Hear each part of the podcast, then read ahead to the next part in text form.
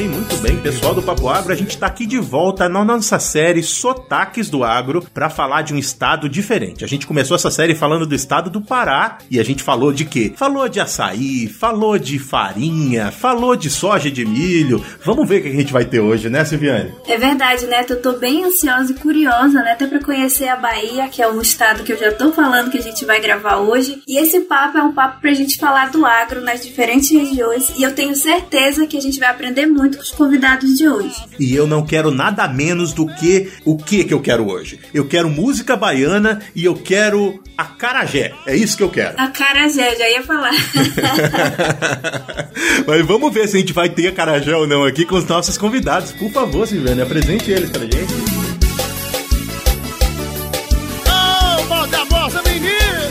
Como eu disse lá no começo, eu tô bem curiosa, até porque eu dei uma estudada aqui antes pra gente falar desse papo, né? E pra quem ainda não ouviu o episódio anterior, volta lá no episódio 93 que a gente falou do agro no Pará. E pra quem já ouviu, vai conseguir perceber como é diferente o agro na Bahia do agro no Pará. Bom, que é bem aquilo que a gente quer com essa série, que é mostrar, dessa vez eu vou acertar, Neto, a pluralidade do agro brasileiro. O qual agro é diferente a depender da região. Bye. É isso, Neto? É isso aí, rapaz. Eu gosto é assim, quando a pessoa estuda, ficou um mês se preparando.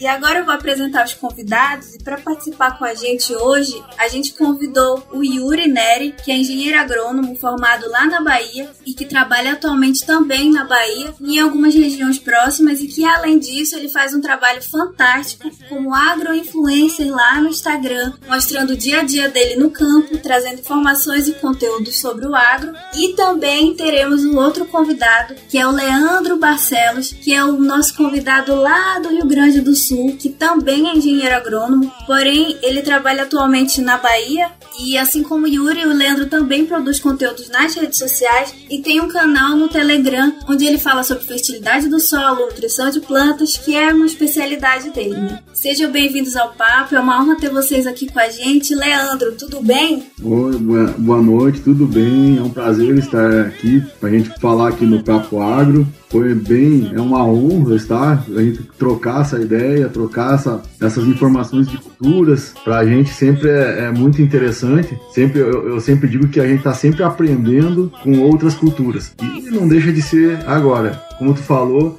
na, na, do Pará, eu, eu escutei todo o podcast, foi muito interessante, como a gente estava conversando. Cada região, região tem a sua cultura, sua maneira de ver o agro, e é muito, muito legal. E agora vamos ver como é que nós vamos, vamos se apresentar aqui para nós contar as histórias aí de, de cada região, de cada povo, né? Porque no final a gente é tudo brasileiro. É verdade. Mas cada um com a sua particularidade, e assim a gente vai vivendo, né? Então é um prazer enorme estar aqui com vocês. Bem-vindo. E você, Yuri, como é que tá por aí? Gente, boa, bom dia, boa tarde, boa noite. Não sei que hora vocês vão estar ouvindo isso. Eu falei que ia fingir costume, mas eu não vou fingir costume, não. Tô muito feliz de estar aqui no Papo Água.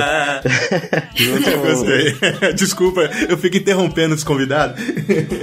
Junto com o Neto, de Silviane, muito obrigado pelo convite. Uma parceira nossa aí que tá no Instagram já tem um tempinho, né, Silviane? Não conheço pessoalmente, quem sabe um dia, né, quando as feiras voltar e quando essa pandemia passar. Quero agradecer é, a oportunidade de estar com esse convidado mais especial, o Leandro, né? A gente se segue na rede social, infelizmente a gente não, não se conhece pessoalmente ainda, mas que ele atua aqui na região tá mais fácil, né? E é isso aí, vamos ver no que vai dar esse papo. Espero contribuir bastante, que vocês conheçam um pouco aqui da região.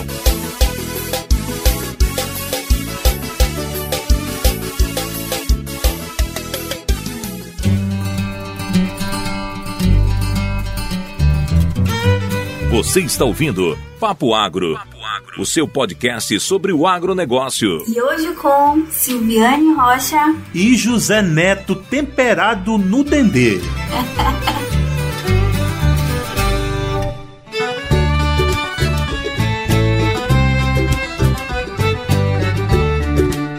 e para começar o papo papo de hoje, vamos conhecer melhor os convidados. Eu já falei um pouco deles, porém é melhor eles contando, né? Yuri, eu vou continuar com você. O que você faz? Conta um pouco aí pra gente. Oi, gente, eu sou Yuri Antônio Nery da Cruz, nascido aqui na cidade de Barreiras, Bahia. Fica mais ou menos 100 km de Luiz Eduardo. Mas vou falar Luiz Eduardo porque é o que o povo mais conhece, né? Barreiras é mais menos conhecida. Eu vou logo te interromper porque eu quero fa fazer uma polêmica aqui. E aí, o pessoal daí da, de, de, de Barreiras é chateado com o fato de Luiz Eduardo ser mais famoso?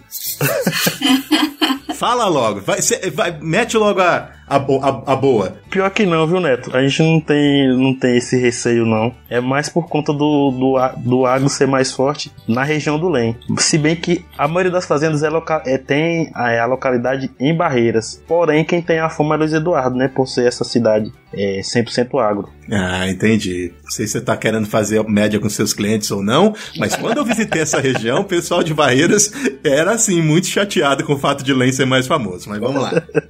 Enfim, tô aí no agro há uns dois anos. Comecei como auditor, fiquei três meses. Aí surgiu a oportunidade de voltar para a empresa que eu estagiei. Comecei como, na pesquisa e hoje estou como assistente técnico comercial. Ah, legal. Eu queria saber por que, que você decidiu trabalhar no agro. Quais, quais as suas influências para você chegar onde você está agora? Vou contar uma historinha, Neto, para vocês entenderem o que, que aconteceu. Bom, minha mãe queria que eu fizesse direito por conta do histórico na família, né? Mas lá na oitava série tive a oportunidade de conhecer um amigo que era agrônomo e ele me, me apresentou o que, que o agrônomo fazia e aí eu me interessei. Por conta de eu já ter um histórico na família, meus pais, meus avós paterno e materno é, é 100% agro, corte e, e, e, leite, eu acho que teve uma influenciazinha deles. E aí eu fiz o Enem, é, consegui passar numa federal aqui na cidade de Guanambi e também para agronomia aqui na minha cidade, uma faculdade que tem agronomia aqui. Aí, por conta da pouca idade, acabei ficando na, na cidade, né? E cursei agronomia. Finalizei agora em colei grau em março de 2019 e tamo aí no trecho. Oh, já começou com, com negócio de termos do agro, né, é, Silviane? Le vou lembrar aqui do projeto da Silviane. Exatamente, é assim que eu gosto. a Silviane era líder do Dicionário Agro, que é um perfil do Instagram que é parceiro nosso, e eles falam muito sobre os termos do agro. Então, né? O que, que você falou? Que você já tá no trecho, é isso? Também no trecho já tem dois anos.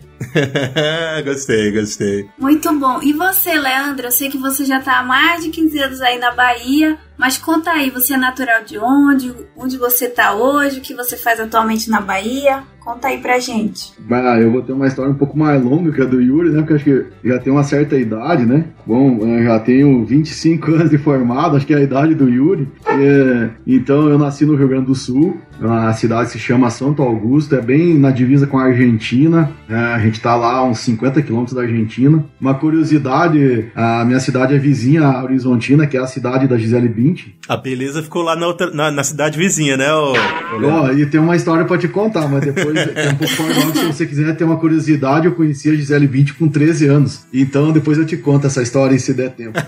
mas vamos lá. Eu, eu, na verdade, então, eu tenho hoje uh, é, 48 anos, faço 49 no sábado, e eu nasci dentro de uma lavoura de soja. Eu sempre conto a história que meu pai, em 1972, já plantava soja, e então, quando, minha, eu, na, quando nasci, a gente morava na roça, e com seis anos de idade que a gente foi para a cidade para poder estudar, né, na época lá. Então, eu, eu tenho 48 anos, 48 anos de lavoura. E a história é engraçada porque eu, com 10 anos de idade, eu já dizia que eu ia ser agrônomo. Que bacana. É, é, em função que já tinha uns dois ou três agrônomos lá na, na, cidade, que começou a fazer a época que começou a evoluir a soja lá no Rio Grande do Sul. E eu me identificava, me identificava muito como Yuri ali, né? Se identificava aonde morava e tal, a gente também lá. Então eu nunca tive dúvidas. É, sempre 10 anos eu já dizia, não, eu vou ser agrônomo e pronto. Só daí, beleza, fomos estudando e na época nós não tínhamos Enem, né? Nós era vestibular mesmo, uh, do tempo do vestibular. Aí a gente também, na, na, terminando o ensino médio, passamos na, na Federal lá em Santa Maria, no Rio Grande do Sul, que é uma região, é uma cidade bem central do Rio Grande do Sul, uh, uma universidade muito boa, por sinal. E fizemos toda a faculdade lá, uh, nos cinco anos. Eu, eu saí de lá, Yuri, eu,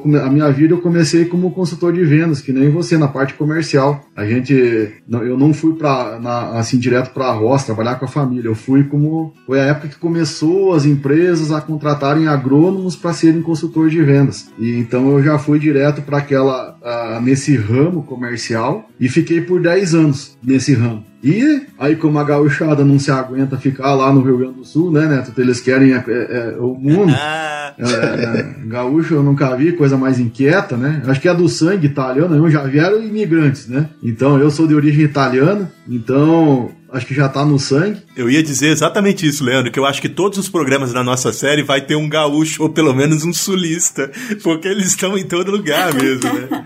Não, isso é que nem praga, eu falo que nem ferrugem asiática que veio da Ásia, bicho, isso é uma praga que se dissemina por tudo quanto é lado. Mas e, e como é que você chegou na Bahia, meu jovem, meu, meu, meu caro amigo jovem, porque nós somos jovens, que eu também fiz vestibular, sou da mesma geração que você e nós ainda somos jovens. Mas... Eu também fiz, Neto, sou novinha, mas eu sou bem sou do tempo do vestibular.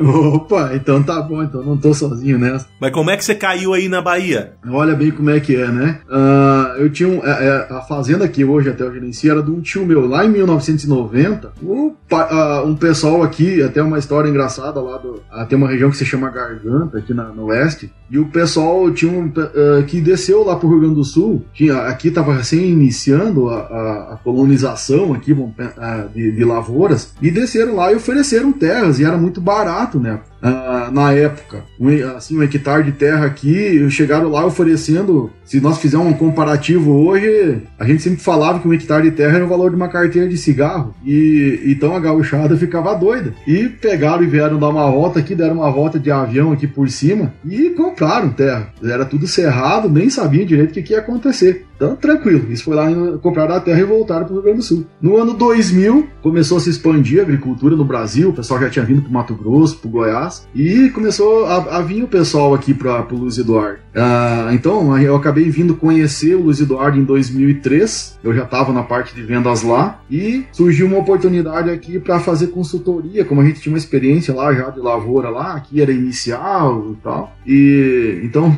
deu, surgiu as propostas aqui e a gente acabou também estava iniciando a família e tal. E em 2006 a gente acabou vindo embora para Bahia. Gostou do lugar, né?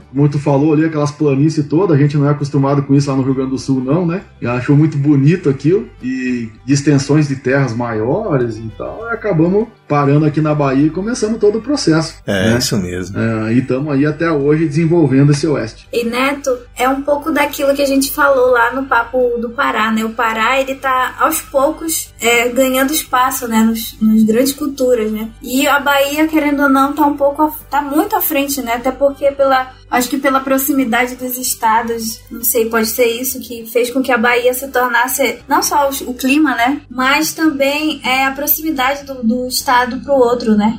Para as pessoas acabarem migrando lá para essa região. É isso mesmo. Eu tava, eu tava aqui para abordar exatamente isso, porque é, ao contrário do Pará, o Pará também tem algumas planícies muito interessantes, mas a Bahia, ela me, me, me faz lembrar de algumas coisas muito importantes que ajudam muito essa região a crescer, que é primeiro aquele relevo fantástico, né, que a maior parte dali do oeste uh, baiano é muito plano e a altitude, né, da região que vocês estão aí, ela é bastante atrativa para a produção de, de, cereais, né, de, de, de, milho e de soja também. É, alguém quer falar alguma coisa sobre isso? Ah, eu, eu, eu falo um pouquinho aqui, pois o Yuri complementa também. É, é, na verdade, hoje a Bahia, eu acho que o, o ponto Uh, um dos pontos uh, fundamentais hoje que se consegue produzir na Bahia, a altitude, né, até é fundamental. Hoje nós temos uh, noites mais frias, né, essa altitude aí de 900 metros até 1000 aí a gente tem, de 800 a 1000 aqui na Bahia, isso é, é, é, é primordial, né? A gente tem um potencial de produtividade muito elevado aqui,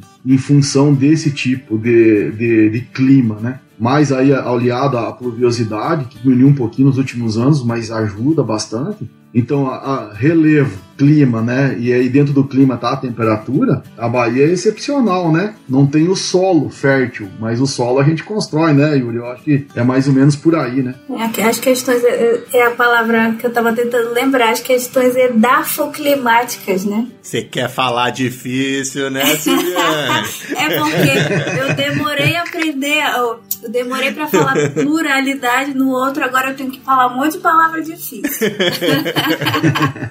Pois é, olha só, a gente, a gente sabe que a produção de sementes aí da região da, da do oeste baiano, junto com a região central do Brasil ali, é, é, é, muito importante, né? Talvez ela seja uma das principais produtoras de sementes de soja e de milho para o Brasil inteiro, é isso? Como é que vocês sabem algum dado sobre isso? Assim, com relação ao milho, né? Ele representa, aqui no oeste da Bahia, ele é responsável por 66 de todo o estado, né? A produção de todo o estado. Já a soja, o oeste da Bahia é responsável por 65 da área total cultivada na região. Eu acho que o Leandro pode complementar mais alguma coisa. É, assim, até a parte de sementes que o Neto falou, hoje a, a, a, a produção de sementes aqui é, é eu não sei te dizer em porcentagem, mas boa parte da semente hoje cultivada no Mato Grosso, ela é produzida aqui na Bahia. Temos umas três ou quatro sementeiras aqui que exportam, bom, vamos falar dessa maneira, para o Goiás e para o Mato Grosso, justamente porque a Bahia tem essa característica, né, de, de ela consegue produzir uma semente de boa qualidade, porque quando chega ali no mês de abril, uh, março, abril, geralmente já param as chuvas. Uh, isso também o algodão está influenciando isso, porque o algodão é o algodão baiano é, é, é, o melhor algodão do mundo, porque geralmente para a chuva e não tem mais o problema de, de umidade. E geralmente é uma, é uma característica que perde muita qualidade tanto na semente quanto na fibra.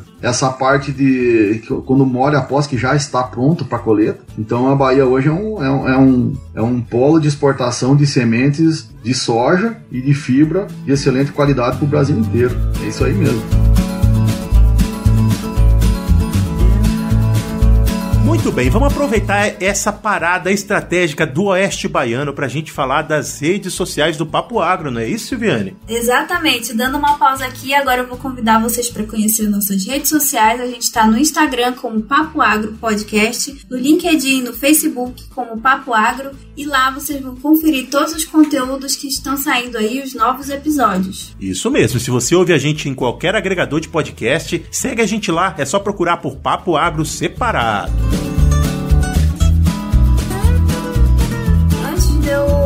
De eu fazer esse papo, né, eu acabei fazendo umas pesquisas aqui até pra gente pontuar, né, o nosso papo e trazer alguns dados sobre a Bahia, até pra, pra gente ficar mais a par, né. É, eu vou falar aqui pros nossos ouvintes que a Bahia é o maior estado nordestino e por esse motivo é o estado responsável por quase metade da produção agrícola do Nordeste. E isso fez com que a Bahia se tornasse, tivesse uma, uma posição, né, uma participação positiva no agronegócio brasileiro, é com hum, produção de vários produtos agrícolas e ele é líder nacional na produção de coco, guaraná, manga, é, entre outros, né? É, dentre as culturas, acho que se destacam, foi como o Yuri falou, né? O milho, a soja e o algodão, porém, o algodão ele é um dos maiores destaques porque o Brasil, a Bahia se tornou o segundo maior produtor nacional depois do Mato Grosso, né? Ele tem uma participação é, de 25% na safra nacional, o que torna o diferencial dessa cultura na região é que ele tem a produtividade do algodão a maior do mundo, o algodão não irrigado, né? É um algodão que não é irrigado. E com relação à soja, a Bahia é um importante produtor, ocupando a sexta posição no ranking nacional, que foi aquilo que o Yuri falou, né? Com a produção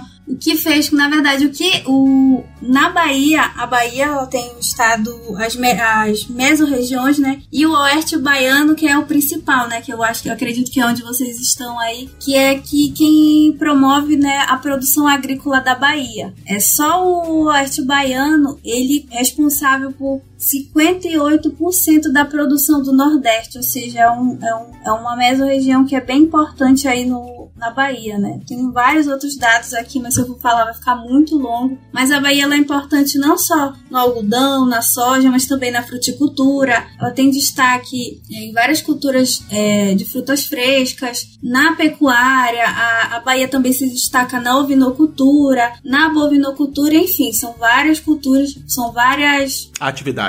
Isso, são várias atividades que, diz, que é, dão destaque para a Bahia aí no, no, Nordeste. Muito bem, muito bem. A enciclopédia. Ih, agora é eu que não sei falar. a, enc... a enciclopédia, a enciclopédia do dado da agricultura.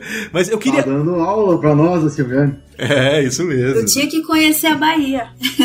eu queria explorar umas coisas com vocês. Agora vamos, vamos conversar. Agora é conversa, não tem mais pergunta e resposta, não. Vamos de conversa mesmo. Certo. Eu queria conversar com vocês sobre algumas coisas que eu acho importantes da pessoa que caiu aqui nesse episódio e quer conhecer um pouco dessa região. Então eu vou começar pelo, uh, pelo Leandro. Leandro, é, quando você chegou, você veio lá do sul, do Rio Grande do Sul, chegou aí na Bahia. Quando você chegou aí na Bahia, qual foi a coisa que mais te chamou a atenção e você diz assim, caramba, isso aqui é diferente? Ah, vamos pensar assim na parte agronômica, né? Com certeza foi o solo, né? Porque tem vários fatores que a gente pode falar, né? Desde cultura e tal, mas vamos falar da lavoura em si. O solo aqui é completamente diferente do Rio Grande do Sul. É, tanto em termos de, vamos falar, vamos falar bonito, que nem a Silvana, que de, da fologia, né? Que é a morfologia de solo, e a, desde a genética, da gênese do solo, é tudo diferente. Lá nós temos solos bem argilosos, uh, com, uma, com um relevo bem ondulado no Rio Grande do Sul, completamente diferente quando a gente chegou aqui, que aqui vamos pensar, é, para nós lá do Rio Grande do Sul, isso aqui é um areião, né? É, é, é, a gente pensar como que vai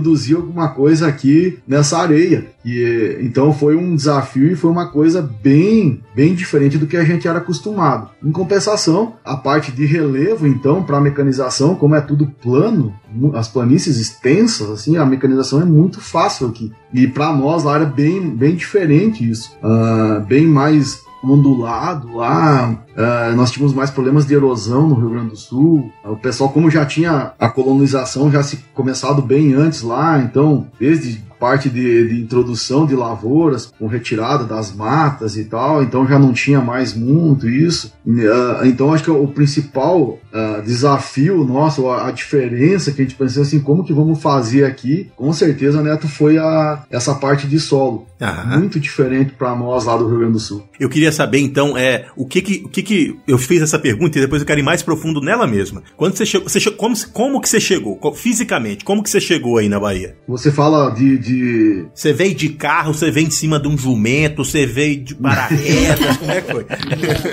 Rapaz, é, essa, essa história não, não, é até engraçada porque pegamos uma família lá e eu disse como que vai parar na Bahia, né? Uhum. Porque a gente só ouvia falar da Bahia e a gente tinha uma ideia na época assim que Bahia era sertão, né? Porque a gente só via na TV a notícia era sertão, daí tinha a seca, era o gado lá morrendo. A ideia do gaúcho era isso né? Porque até desse jeito aí eu disse, ah, vamos, vamos pra Bahia. Aí eu lembro que tinha um, na época um Monza velho lá, eu disse, vamos pegar esse carro aí. E, e, o meu sogro, até foi engraçado que meu sogro, ele, era, ele é caminhoneiro, e ele já tinha andado nos idos de 1970 aqui por esses lados do Nordeste como um todo. Rio Grande do Norte, Pernambuco, tudo. Eu disse, moço, moço, você vai, vai junto conosco aí, porque na época não tinha GPS, não tinha nada, né? Uhum. Eu disse, moço, vai ser o GPS, vamos parar lá, como é que eu vou fazer? Era só no mapa. E saímos do Rio Grande do Sul para conhecer a primeira vez, e saí. Quando chegamos na Bahia, só que a, a gente fez um roteiro, como tu falou aí, e o roteiro deu tudo errado, porque a gente acabou chegando na Bahia à noite, quando a gente entrou no estado, e é engraçado ali em Correntina, quando você sai do Goiás, uh, tem uma, uma elevação assim, tu chega e dá naquele plano. E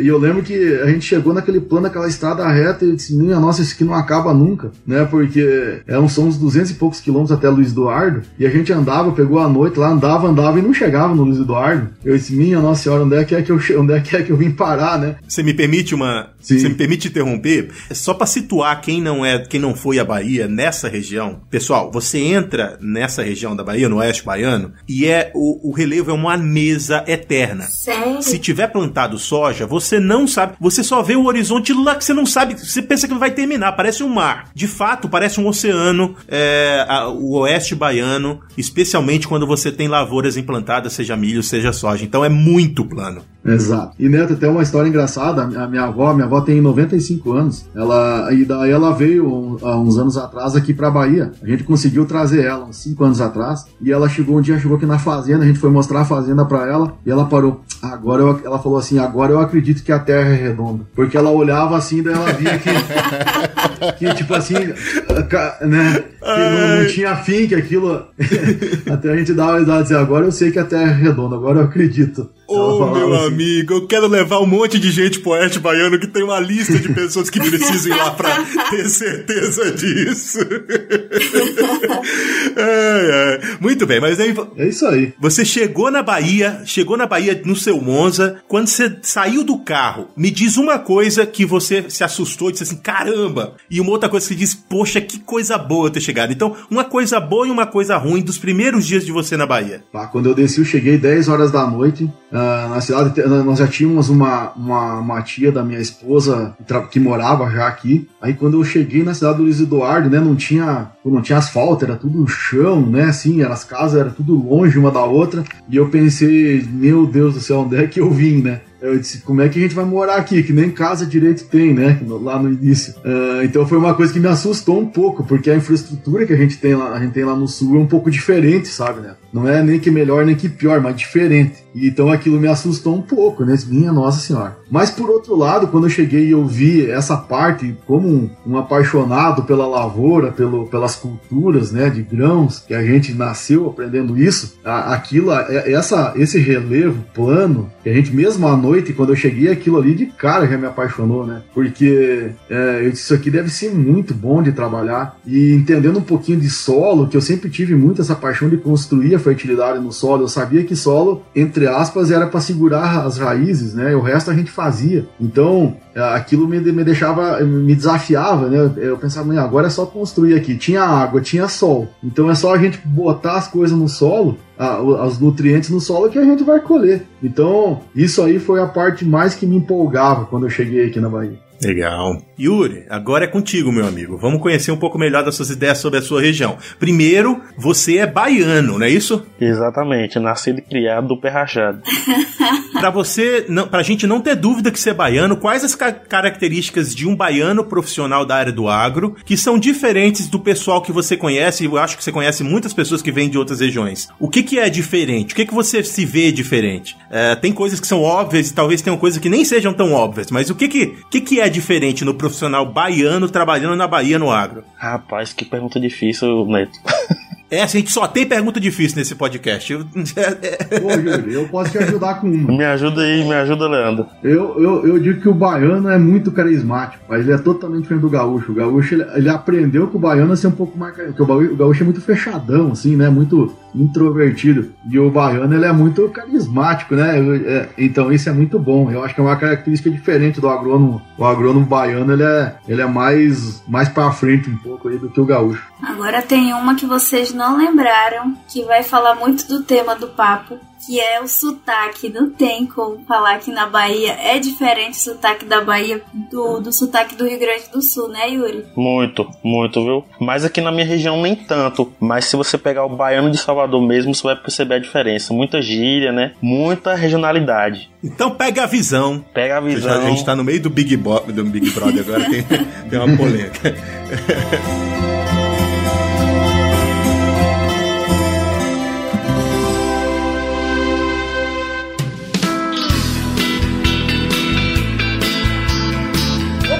chegou o momento para eu dar um recado para você aí que ouve o Papo Agro e tá ligado no mercado de automóveis. O nosso parceiro Agro Resenha tá lançando uma série chamada O Agro é Rock, em que o Paulo Ozaki, em parceria com a Toyota, vai visitar uma série de produtores rurais a bordo da nova Hilux 2021.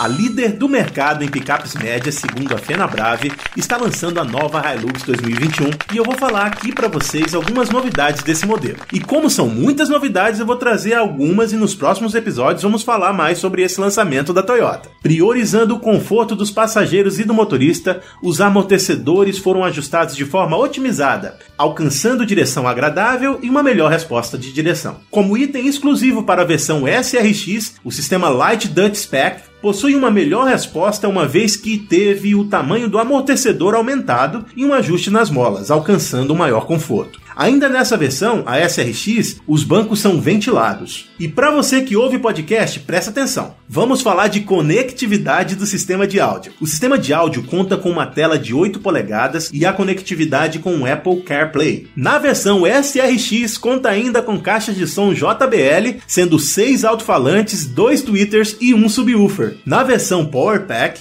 temos um novo aparelho de áudio, com tela touch e conectividade Android Auto e Apple CarPlay. Como existe diferença entre as versões, é bom você consultar as versões disponíveis ao comprar a sua nova Hilux 2021. Tá curioso? Então visite a concessionária Toyota mais próxima de você, ou se não puder fazer o test drive, corre agora no site da Toyota em www.toyota.com.br e monte sua nova Hilux 2021. Hilux, nada detém o seu próximo passo.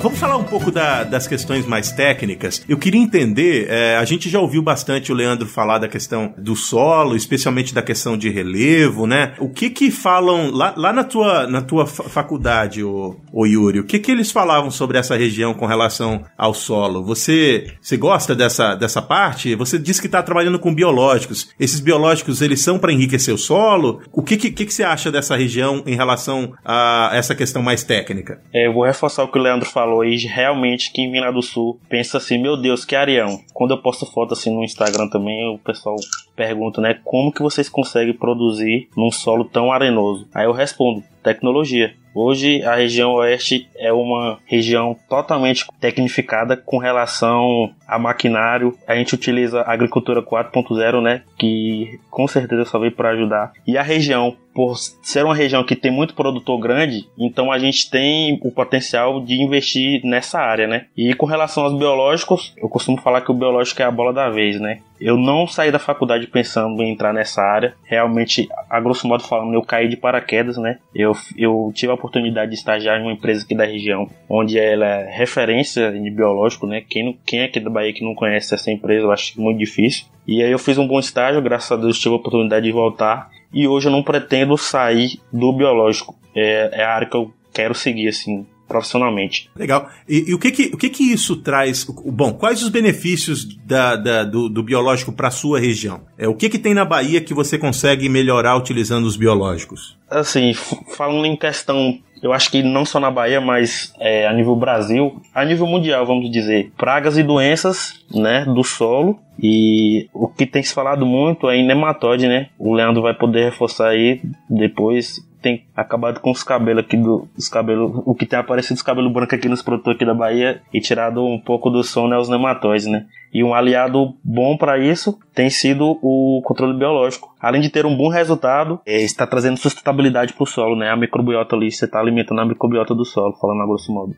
É isso mesmo, é importante. E é, você entrou num assunto legal, que eu acho que era aí que eu queria chegar, é que as regiões, elas são é, diferentes, inclusive nas pragas e nos problemas, né? Exato. E eu ouvi muito falar sobre a região do Mato Grosso e da Bahia com relação a esse problema de nematóides. É uma questão regionalizada? É uma questão mais é, é importante a gente trazer isso para essa conversa que fala de sotaques do agro como uma regionalidade ou vocês acham que é uma coisa mais, mais geral? E aí vale para os dois. Eu acho que esse assunto ele tem que ser debatido em cabe em qualquer assunto que comente sobre o agro, Neto, porque os nematóides são responsáveis por causar grandes percas em todas as culturas mundialmente, né? É comprovado pela literatura que os nematóides eles estão em todo o solo. Isso para qualquer região. Então, a nível mundial, eu acho que quando se tocar no agro é importante falar. Pode parecer brincadeira, mas eu acho que tem produtor que ainda não acredita, né? Tá, eu, eu penso assim, é, essa parte toda, eu sempre falo, é, falo assim, o solo, o solo ele é vivo, Neto, Yuri. É, e acho que hoje tá aí tá o grande erro é, da maioria dos agricultores. O nematóide, como o Yuri falou, ele é natural. No cerrado ele tem é, nematóide, na floresta amazônica tem nematóide. O que que aconteceu? O, quando o agricultor vem e, e implantou a cultura da soja, do milho, a monocultura, e, e acabou é, colocando nesse sistema uma cultura só e acabou selecionando os nematóides. Os, os micro-organismos bons acabaram perdendo espaço para os nematóides, que teoricamente são ruins, mas eles são natural do solo. Só que o que, que aconteceu? Aumentou a população deles, em detrimento de população de outros organismos que não tiveram mais o alimento, que era, que era mais rico, a diversidade de, de raízes, por exemplo, que tinha no cerrado. E o que, que hoje é, um, é uma das coisas que eu mais venho defendendo? Eu sou fã de microbiológico e acredito que para altas produtividades, hoje que eu falo assim, acima de 90 a 100 sacos por hectare, que é o que se busca em, em termos de soja, sem a microbiologia não vai se alcançar. Então, o que, que hoje tem que se buscar? Hoje nós temos que começar a entrar no plantio direto, nós temos que buscar a braquiária, que é uma, uma braquiária ou uma gramínea que hoje tem aqui na Bahia. Ela vai nos trazer de volta a matéria orgânica, vai sequestrar carbono e vai botar matéria orgânica no solo e material orgânico que vai alimentar esses micro-organismos. E aí a gente vai conseguir que cresça essa população novamente de micro-organismos bons, que é com o que o Yuri trabalha, que é o Pacilomyces, o Tricoderma, o Bacillus, Pseudomonas. Tem vários aí que são organismos bons que controlam o nematóide, mas ao mesmo tempo também ajuda a planta. A planta, a planta é, é, eu falo sempre que ela é,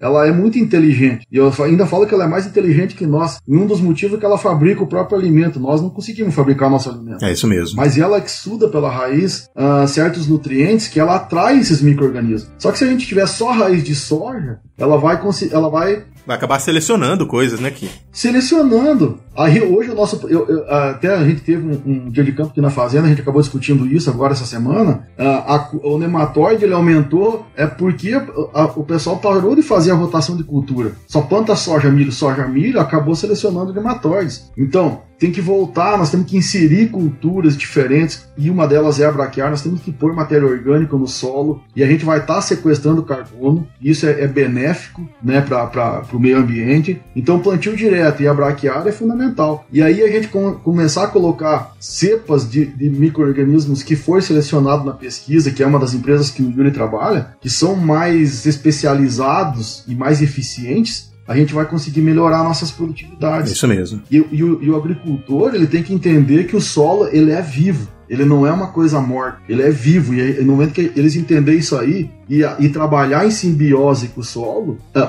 as duas partes vão ganhar, ou as três. Os micro-organismos vão ganhar, o agricultor vai ganhar e o meio ambiente vai ganhar. É isso mesmo. Então, a gente acertando a parte nutricional, Neto, a lei do mínimo, o equilíbrio de nutrientes que a gente tem que acertar no solo da Bahia, que não tem nada, né? É um solo velho, vamos passar assim, que já passou por todo o processo de genético de transformação, uhum. já virou um latossolo bem velho. Então não, já foi, já acidificou, já foi. Então a gente tem que construir isso. Beleza, construiu, a gente tem que devolver essa vida pro solo. E como é que a gente devolve? É dando comida pros micro-organismos, né, né?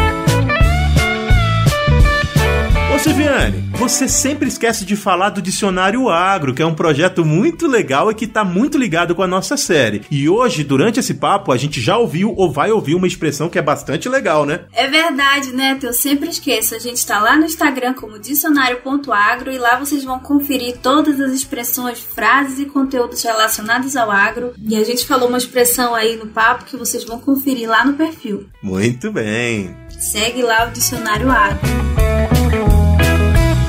Muito bem, uma pausinha aqui só para lembrar para você que gosta de podcasts que falam do agro. O Papo Agro faz parte da rede Agrocast, que é a rede, a maior rede de podcast do agro do Brasil. Lá você encontra o Papo Agro e uma série de outros podcasts que falam dessa temática gostosa que é o nosso agro. Então vai lá, é redeagrocast.com.br ou Rede Agrocast em qualquer um dos agregadores de podcast. E aí eu vou, vou, vou, vou, sair daqui da parte de agricultura e vou falar de um pouco de costumes. Então, é, vamos falar um pouco da cultura rapidinho, né? É, eu queria, antes de ir, ir direto para a cultura, perguntar se o Leandro quer conhecer alguma coisa na Bahia e ele precisa de um baiano para levar ele para conhecer. Tem alguma coisa que você queira conhecer na Bahia que um baiano pode te levar? Que aí o, o Yuri pode ser esse cara. Ave Maria, tem uma coisa que eu não fui ainda no tal do forró, rapaz. Ah, não, pera aí, tem 15 anos na Bahia, não foi no forró? Não fui. Pensa num gaúcho duro, Ramel meu amigo. Assim, só que como é que faz pra, pra, pra ter aquela, aquele molejo, cara, que eu não consigo descobrir, né? Ai, eu, eu acho que eu vou ter que, eu vou ter que arrumar. é mais Vou ter que aprender esse negócio aí. Então, Yuri, você tem que primeiro ver se você aceita esse, esse, fazer esse cerimonial aí pra apresentar o forró baiano e diz qual é a música que você vai apresentar para ele. Já tá convidado desde já, Leandro. E a música, rapaz. Barões da Pisadinha é da Bahia? Eu acho que sim, né? Acho que sim, viu, Neto? Se não for, vale do mesmo jeito. Para mim é Barões da Pisadinha pro, pro Leandro aprender. Mas e do agro, Leandro? O que, que você acha que, que você não conhece ainda aí na região? Você gostaria de conhecer? É, uma coisa que eu tenho muito, muito interesse de conhecer é aquela região de Juazeiro Petrolina que é a região da fruticultura, que lá tem muita manga e uva, apesar de a gente ter lá no Rio Grande do Sul uva, mas eu tenho uma curiosidade, uma curiosidade imensa de conhecer aquela região lá, que ela é muito, muito tecnificada. E eu acredito umas mais tecnificadas do mundo. Então é uma região que ainda não conheço, é a região, aquela região de Juazeiro na Bahia, que né, faz de, e, e, Petrolina no Pernambuco lá, é uma, é uma da região que eu ainda quero conhecer. Oh, então eu vou, eu, eu vou com você, é, porque eu já fui lá três vezes e é impressionante. Aí a gente vai deixar o Yuri lá com os Barões da Pisadinha. Ô Yuri, já foi lá? eu não conheço ainda, né, Leandro, mas tipo assim, tem um pessoal da empresa que é de lá, né? Só que daí eles sobem pra cá pra tomar treinamento. A gente nunca, eu, eu particularmente nunca fui. Mas também tenho vontade de conhecer, viu, Leandro? Muito bem, pessoal. Vamos terminando o nosso papo. A gente já gostou muito de conhecer e tem muito mais coisas da Bahia que eu tenho certeza que a gente podia passar mais um tempão aqui conversando. É, mas eu queria fazer um desafio para vocês no nosso resumo do papo, que é, é a mesma coisa que a gente fez e a gente vai fazer em todos os papos. Vocês têm a missão de convidar alguém para vir conhecer o estado que vocês estão agora. Como é que vocês convidam alguém que gosta do agro, mas que não conhece a região de vocês, a Bahia, para ir visitar a Bahia? Quais são as peculiaridades novidades e as coisas interessantes que tem no estado de vocês que uma pessoa do agro vai gostar de visitar. E esse é o resumo do papo. Resumo do papo!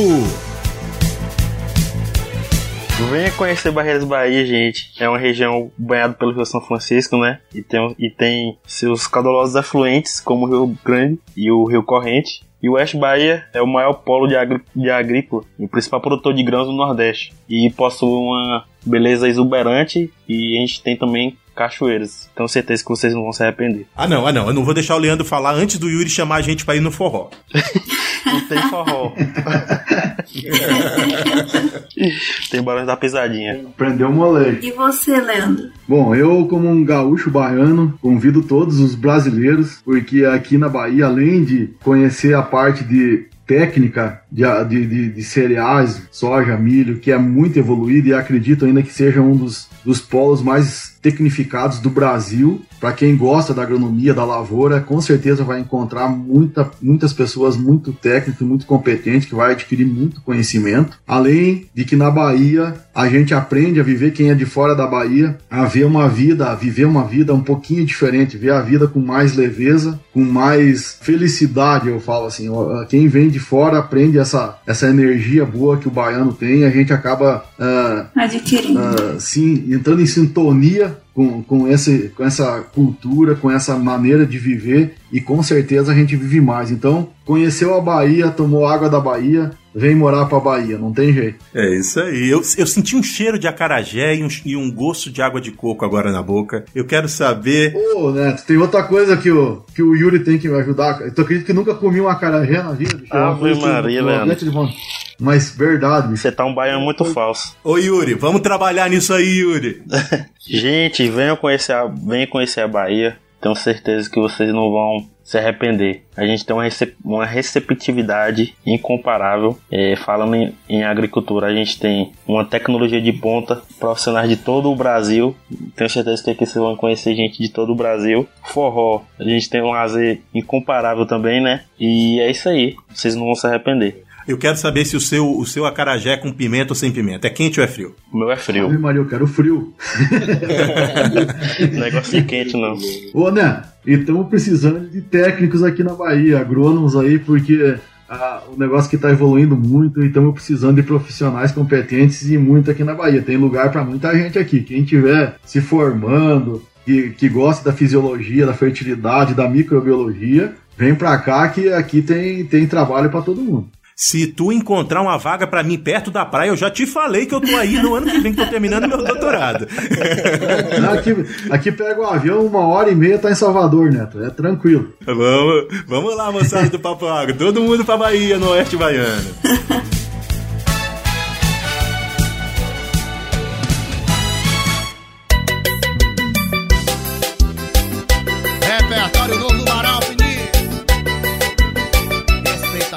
Pessoal, muito, muito, muito obrigado por ter topado participar desse papo com a gente. A gente ficou muito feliz em conhecer um pouco mais da Bahia e a gente quer deixar um espaço para vocês apresentarem os projetos de mídia de vocês e para darem suas últimas palavras aqui nesse papo, que provavelmente não vai ser o último, porque a gente quer conversar mais com vocês mais para frente. Ah, beleza, pessoal? Eu uh, tenho o Instagram, Leandro Underline Solo Fértil. É uma, um local onde que a gente está tentando trocar bastante conhecimento técnico e do dia a dia da fazenda, que eu acredito que seja bastante útil. E graças a Deus tá, a gente está conseguindo trocar muita informação e conhecer muita gente. Estamos tá, aprendendo e ensinando, tá muito legal. Também tem um canal no Telegram e no YouTube com o mesmo nome, Leandro Underline Solo Fértil. Convido todo mundo a seguir lá e se inscrever no canal para a gente trocar ideia, trocar informação e compartilhar que o Brasil é muito poderoso, é muito poderoso no agro e com certeza nós vamos comandar o mundo, mas precisamos nos unir e trocar informação. Beleza? Leandro Solo Fértil, segue lá que tamo junto. Bom, pessoal, eu tô disponível em praticamente em todas as redes sociais, arroba Urinere, né? Convido vocês a estar me seguindo lá. Compartilho um pouco do meu dia a dia, da labuta diária, dos trechos da vida e do agro. Tenho certeza que vocês não vão se arrepender de estar acompanhando a gente, nosso trabalho. E eu compartilho também um pouco da parte técnica e tudo que há de inovação no agro tento trazer um pouquinho no, pro Instagram. Isso aí, vamos difundir conhecimento. Muito bem. Muito bom, então, de novo, um obrigadão pela participação de vocês. Foi bom ou não foi, Silviane? Foi sim, com certeza. E não esqueçam de continuar seguindo a gente aí, que toda semana tem um papo novo. A gente vai falar muito mais sobre os sotaques do agro nos próximos episódios dessa série. Por enquanto, um abraço para quem é de abraço, um beijo para quem é de beijo. Tchau! Tchau, pessoal! Tchau, pessoal. Um abraço a todos. Valeu, pessoal. Um abraço. Já que me ensinou a beber, já que me ensinou a sofrer. esquecer.